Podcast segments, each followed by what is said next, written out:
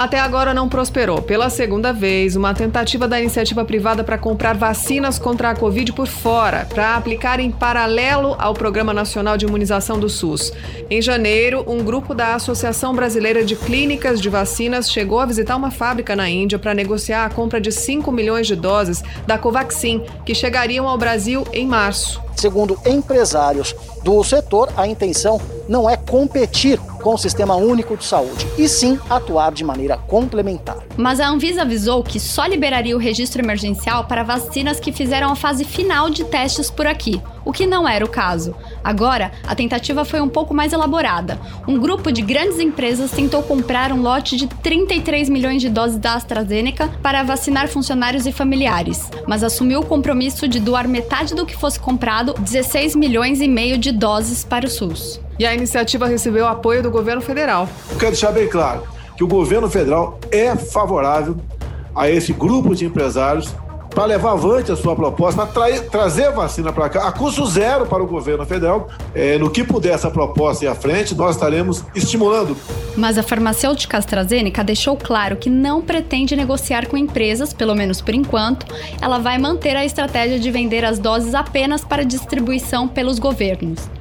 Quem defende a compra de vacinas por empresas fala que é uma ajuda para desafogar a fila do SUS. E quem discorda aposta que usar o poder econômico para atravessar a baixa oferta de doses é furar a fila da vacina. E aí, vamos discutir? Esse é um podcast do Jornal da Band, hoje com Lana Canepa e com a nossa produtora e editora Stephanie Rigamonte.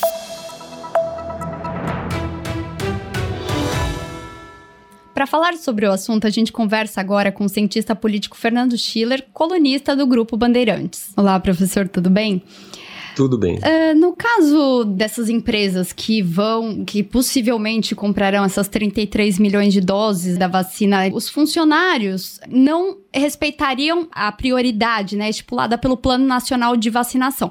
Nesse caso, eles estariam furando a fila? Você tem uma fila que é, é dada pelo sistema público, não é? é agora, se você tem a possibilidade que pessoas comprem privadamente a vacina é? e forme-se uma nova fila, elas não estão furando a fila, é uma nova fila é, que está sendo formada que vai permitir com que pessoas que estão em posições, digamos assim, mais, mais atrás nesta primeira fila acelerem a sua posição, seja, ganhem mais velocidade. Então, por exemplo, se você tem uma fila de, de 8 milhões de pessoas, eu era o último da fila, à medida que 8 milhões de pessoas saíram da fila, foram para uma outra, adquiriram a vacina privadamente, a sua empresa forneceu, seja lá o que for, não sou mais o último da fila, eu sou o primeiro da fila. É? Então são duas filas completamente diferentes. Para que alguém fosse contra esse princípio, essa possibilidade da compra das vacinas, teria que é, ter algum princípio, em nome de, assim, em nome de que regra moral, de que regra ética. Há uma, uma, uma discussão na filosofia mais complicada, talvez, a ideia de que, bom, nós todos devemos agir num grande país como o Brasil, ou qualquer país do mundo, como uma grande comunidade. Né? Então, desde que todos não tenham exatamente a mesma possibilidade, a mesma oportunidade, ninguém deve ter. Tá? Então nós devemos agir com solidariedade. Mas vamos imaginar o seguinte: o fato de que muitas pessoas possam é, adiantar o seu lugar na fila, né, pelo fato de que 8 milhões de pessoas saem fora uma outra fila, como a gente conversou agora há pouco. Né? Então, e, e, muitas pessoas deixem de morrer por causa disso, deixem de contrair o vírus por causa, por causa disso. Né? consigam a imunização dois, três, quatro, cinco meses antes, aí você vai ter uma, um impacto não só na taxa de contaminação, mas um impacto obviamente menor, mas também na taxa de mortalidade em função da, da pandemia, é?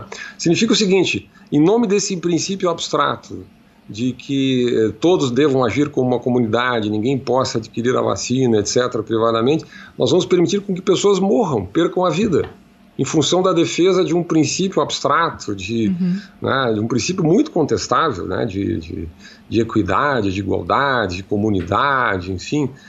Então é, é, é, muito duro você defender, é muito difícil, me parece, que alguém consiga defender isso, ou seja, que centenas, dezenas ou milhares, é muito difícil calcular isso, pessoas devem perder a vida porque nós não desejamos autorizar a compra uhum. de vacinas que não concorrem com as vacinas que são adquiridas pelo setor público. É uma corrida pela vida nesse momento. Quanto mais vacinas uh, forem aplicadas, mais pessoas salvas no Brasil de maneira geral. E não seria Exatamente. a primeira vez que o setor privado teria que ocupar um espaço deixado por governos de maneira geral, né? Olha, eu acho que o governo poderia contar com o setor privado desde o início de maneira muito mais eficiente. Quer dizer, o governo poderia contar com dinamismo. Imagina, cada empresa é um centro de distribuição, é um centro de, né, de distribuição da vacina, porque tem os seus departamentos médicos, tem os seus departamentos de saúde, tem acesso direto aos seus funcionários.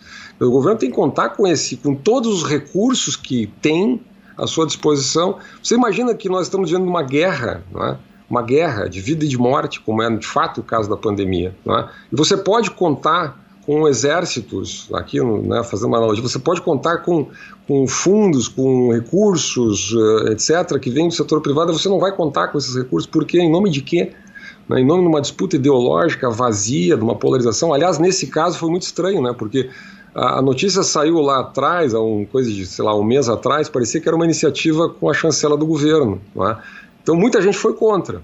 Depois surgiu uma reunião em Brasília e a notícia de que o governo tinha vetado. Daí o pessoal começou a ficar a favor.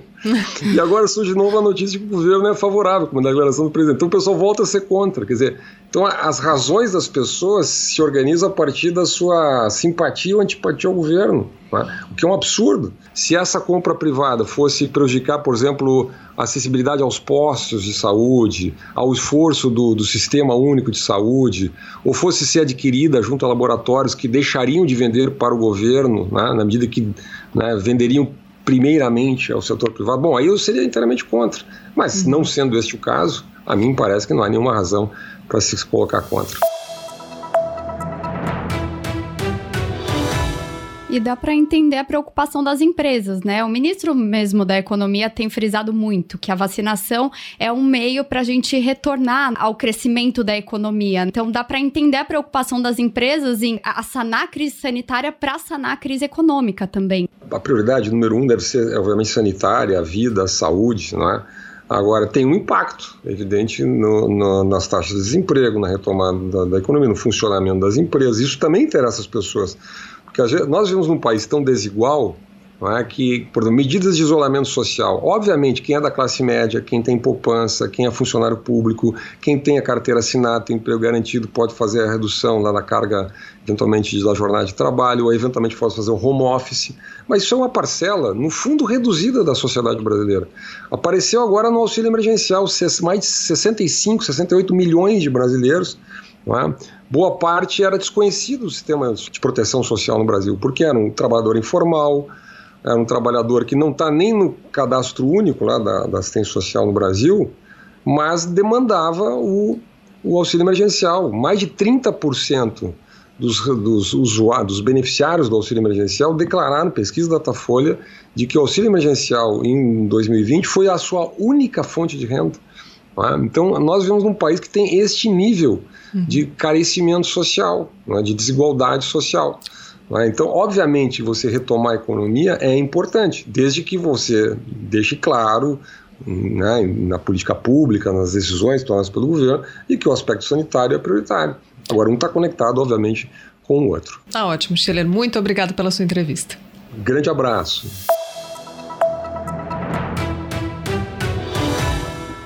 A pandemia só aumentou o abismo da desigualdade social no Brasil e no mundo. O desemprego atinge mais de 14 milhões de brasileiros e milhares de crianças pobres que deixaram de frequentar a escola vão ser empurradas para o trabalho infantil para sobreviver sem conseguir jamais voltar para a sala de aula. E o mundo está em compasso de espera, dando os primeiros passos nessa tempestade pandêmica que ficou mais grave com o surgimento de novas variantes mais infecciosas. Quando empresas negociam por fora a compra de vacinas que não estavam no radar do governo, atestam a ineficiência das autoridades brasileiras em adquirir mais imunizantes para proteger seus cidadãos. E com uma oferta tão escassa, tão limitada, será que há mesmo lotes extras? Ou só para quem tem condições de pagar um alto preço para acelerar a vacinação? Para falar sobre isso, a gente conversa agora com o médico e advogado sanitarista Daniel Dourado, pesquisador do Centro de Pesquisa em Direito Sanitário da Universidade de São Paulo. Professor, tudo bem? Tudo bom, Stephanie? Uma diretora brasileira da OMS comentou recentemente que a situação no Brasil é peculiar em relação a, ao setor privado querer comprar as vacinas é, e ajudar, né, na aumentar o leque de vacinas aqui para a imunização dos brasileiros. Até os Estados Unidos, né, onde a gente sabe que o sistema é 100% privado de saúde, eles estão uhum. com uma uhum. vacinação totalmente gratuita. Na sua opinião, a que se deve essa peculiaridade sociedade brasileira em relação à iniciativa privada querer adquirir as, as vacinas? Olha, a minha impressão é que tem muito a ver com o movimento do governo federal. Por que eu digo isso? O governo federal começou é, com postura negacionista né, e boicotando as medidas sanitárias necessárias para uh, diminuir a propagação do vírus. Então, uh, declarações contra o uso de máscara, uh, contra distanciamento físico foram feitas desde o começo e a estratégia de vacinação no começo foi completamente abandonada. Né? É, basta a gente lembrar que o Brasil foi, se não foi o último, foi um dos últimos países a aderir ao consórcio internacional da OMS, o COVAX Facility, ah, então ficou no final da fila né, de compra de vacinas e não tinha um plano de vacinação até ter sido provocado pelo Supremo Tribunal Federal. Essa desorganização era com a justificativa de que a economia tinha que voltar a funcionar, enfim, uh, se esperava que a população se contaminasse, não é? E com isso a epidemia passasse por si só. Obviamente, essa estratégia, além de errada, é criminosa, né? assim, não, não haveria condição de deixar a população se contaminar para isso. E agora a gente vê uma mudança de discurso em relação à busca pelas vacinas. Né? E essa mudança de discurso continua com essa mesma justificativa que é para a economia voltar a funcionar. Então, nesse sentido, a gente tem visto declarações do, do próprio ministro da Economia e do próprio Jair Bolsonaro apoiando iniciativas das empresas para adquirir vacinas. Né? Essa iniciativa que a gente viu, que foi negada pelo próprio laboratório, era uh, para adquirir vacinas para vacinar seus empregados e doar para o SUS. Acontece que a vacinação é, privada, nesse cenário de pandemia, né, ele não tem como não ser concorrente com o sistema público. Por que eu quero dizer isso? A gente sabe que tem uma escassez no mercado global de vacinas. Mesmo os países europeus, os Estados Unidos, que se anteciparam e compraram muito mais vacinas uh, do que a população, eles não têm essas vacinas ainda disponíveis. Né? Uh, as vacinas foram desenvolvidas em tempo recorde na pandemia, mas a produção não tem sido capaz de atender a demanda. E a situação do Brasil, por conta disso que eu falei, é particularmente crítica. Mesmo que a iniciativa privada compre algumas doses e respeite a ordem do Plano Nacional de Imunização, é, uhum. vacinando prioritariamente pessoas mais velhas, pessoas que têm comorbidades, o senhor acha que essa iniciativa é furar a fila? Olha, Lana, o setor privado tem falado que quer ajudar o SUS. Né? É, isso poderia ter sido feito, por exemplo, disponibilizando pontos de atendimento para vacinar a população. Uh, poderia sido, ter sido feito com parcerias uh, para aquisição de vacinas para que fossem distribuídas gratuitamente pelo SUS. Agora, é, a proposta inicial do setor privado, primeiro, não foi essa, né? foi adquirir vacinas para comercializar, né? Ou então é, as empresas adquirirem vacinas para vacinar os seus empregados. Essas duas tentativas são furadas de fila pela seguinte razão. É, vacinar pessoas que podem pagar, mesmo de grupos prioritários, vão estar sendo selecionados dentro dos grupos prioritários né, a, aqueles que podem pagar, ou seja, está adicionando um critério, além dos critérios sanitário-epidemiológicos, que são aqueles que definem os grupos de risco, né, basicamente são as pessoas que têm mais risco de adoecer ou de ter os casos mais graves, ou as duas coisas. Então, são pessoas que precisam ser vacinadas primeiro, né, é, as pessoas mais vulneráveis. Se introduz o critério capacidade de pagamento, né, ele já não é mais o grupo prioritário, ele é um subgrupo dentro do grupo prioritário. Né? E por que, que isso é furar fila? Porque há escassez de vacina. O Brasil sequer tem as vacinas suficientes para os grupos prioritários. Então, qualquer vacina neste cenário que for comprada pelo setor privado é uma vacina a menos disponível para o setor público, né? É, porque não há a, quantidade suficiente. A gente não está falando de uma campanha normal de vacinação, em que o governo já tem a quantidade de vacina suficiente para vacinar a população-alvo, e aí o setor privado comercializa, né, fora do calendário. Isso é perfeitamente aceitável em outras campanhas, isso acontece naturalmente. Mas nesse momento isso não é possível. Né? Essa justificativa de que não concorreria com o sistema público, ela não se sustenta, não tem como é, não concorrer num cenário de escassez de vacinas no mercado global. Se a iniciativa privada adquirir essas vacinas, uh, e algumas empresas propuseram isso, né, uh, e as vacinas fossem todas colocadas na fila única do SUS para ser distribuída gratuitamente, compensa e ajudaria sim, muito. É uma corrida contra o vírus, é salvar o máximo de vidas e reduzir a pressão sobre o sistema de saúde. Então, nessa situação, né, a, a estratégia de vacinação ela não pode se dar o luxo de vacinar antes alguém que poderia esperar alguns meses porque nesse tempo o vírus tá, ainda está circulando. Né? É isso que eu estou te dizendo. A premissa da, do nosso raciocínio é não tem vacina ainda para subgrupos prioritários. A gente tem escassez, isso, é um fato. Então vai demorar ainda meses até ter uma quantidade de gente imunizada é, que controle o padrão epidêmico. Né? Então, se não é possível controlar o padrão epidêmico, eu não posso é, é, vacinar antes alguém que poderia esperar e deixar a, as pessoas mais vulneráveis expostas mais algumas semanas ou alguns meses, até que chegue a vez dele na fila. Então não pode ter duas filas, não pode ter filas paralelas, só pode ter uma única fila e essa fila tem que ser a fila do PNI, né? A fila do SUS. Então, o setor privado pode ajudar? Pode ajudar, pode adquirir, pode trazer mais vacinas para o Brasil, desde que uh, não se crie uma fila paralela, seja uma única fila gratuita pelo SUS. Quanto antes a gente vacinar as pessoas mais vulneráveis, uh, melhor vai ser a resposta à pandemia. Tá ótimo. Muito obrigada pela entrevista. Um abraço a todos, estou à disposição. Abraço, Daniel. Obrigada. Enquanto a gente discute se vacinar fora do SUS com doses pagas é ou não furar uma fila imaginária de prioridade na imunização, tem gente no Brasil afora furando a fila de verdade. E a maioria nem vergonha tem. Posta as fotos em redes sociais com a cara mais lavada do mundo. É o caso das filhas de um empresário no Amazonas. As irmãs Isabelle e Gabriele Lins, filhas do empresário Newton Lins, prestaram depoimento ao Ministério Público do Amazonas. As duas foram nomeadas pela prefeitura horas antes do início da vacinação. E a última foi a namorada do prefeito de Alto Alegre, em Roraima, Pedro Henrique Machado. Nomeada secretária adjunta da Saúde de Alto Alegre, há poucos dias, a influencer Daniele Santos Negreiros postou uma foto do momento em que era vacinada contra a Covid. O Ministério Público pediu que ela seja demitida do cargo porque, apesar de ser enfermeira, não está na linha de frente do combate à pandemia. E teve mais este caso. Com fotógrafo, ou seja, não é do grupo prioritário da vacinação, acabou tomando a vacina. Um belo exemplo daqueles espertos que tem muitos no Brasil, infelizmente.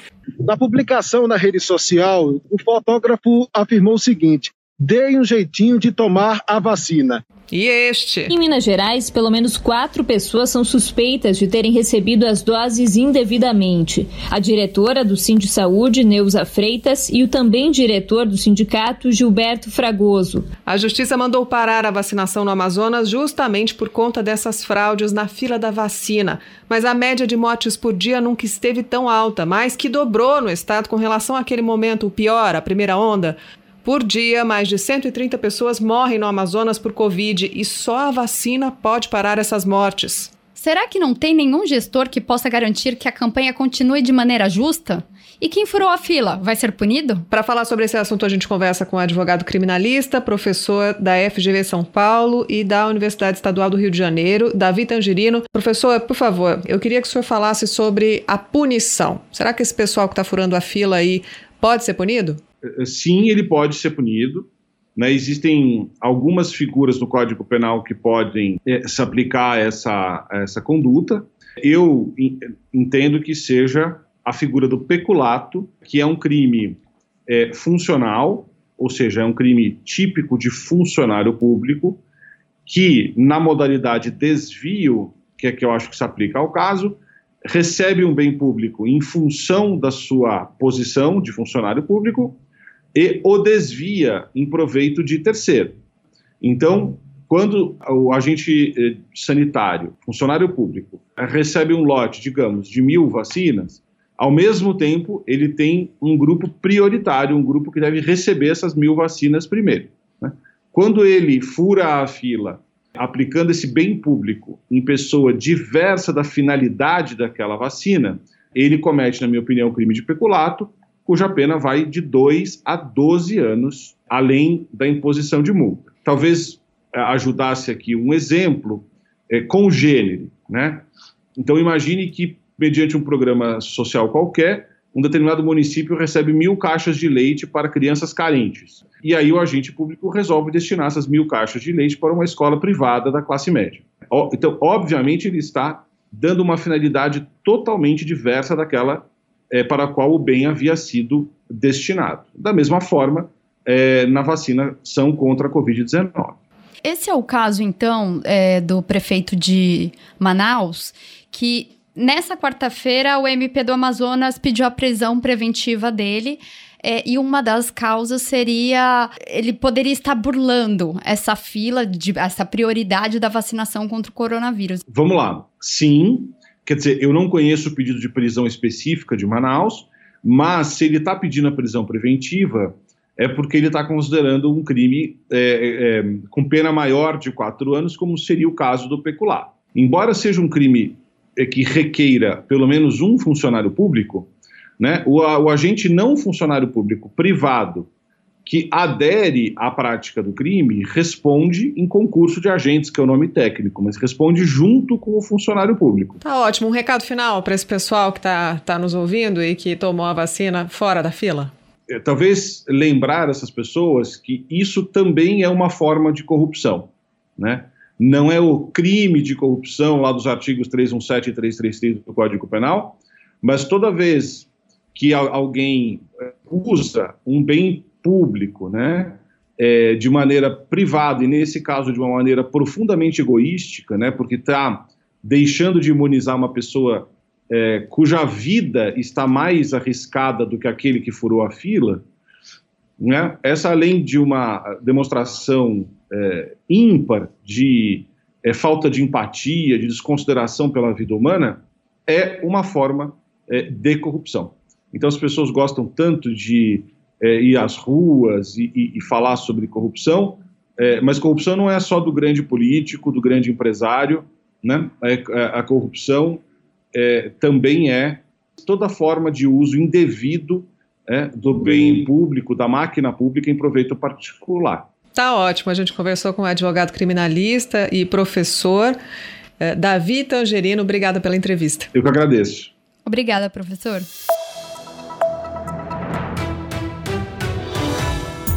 Em poucos dias de campanha, o Brasil já avançou várias posições no ranking global da vacina. Temos experiência e estrutura para fazer uma campanha incomparável em velocidade e eficiência, isso se não faltar vacina. Mas para tudo isso funcionar, a peça mais importante é o respeito. Só com respeito e empatia vamos proteger quem mais precisa. Os corajosos profissionais da saúde, da linha de frente, e os idosos, principais vítimas dessa doença que assolou o mundo. Não parece tão difícil dar publicidade e transparência a esse processo, mesmo que a pressa acompanhe cada uma das doses, porque só elas vão realmente salvar vidas. E esse foi mais um podcast do Jornal da Band, hoje com Lana Canepa e Stephanie Rigamonte. Semana que vem tem mais, até lá!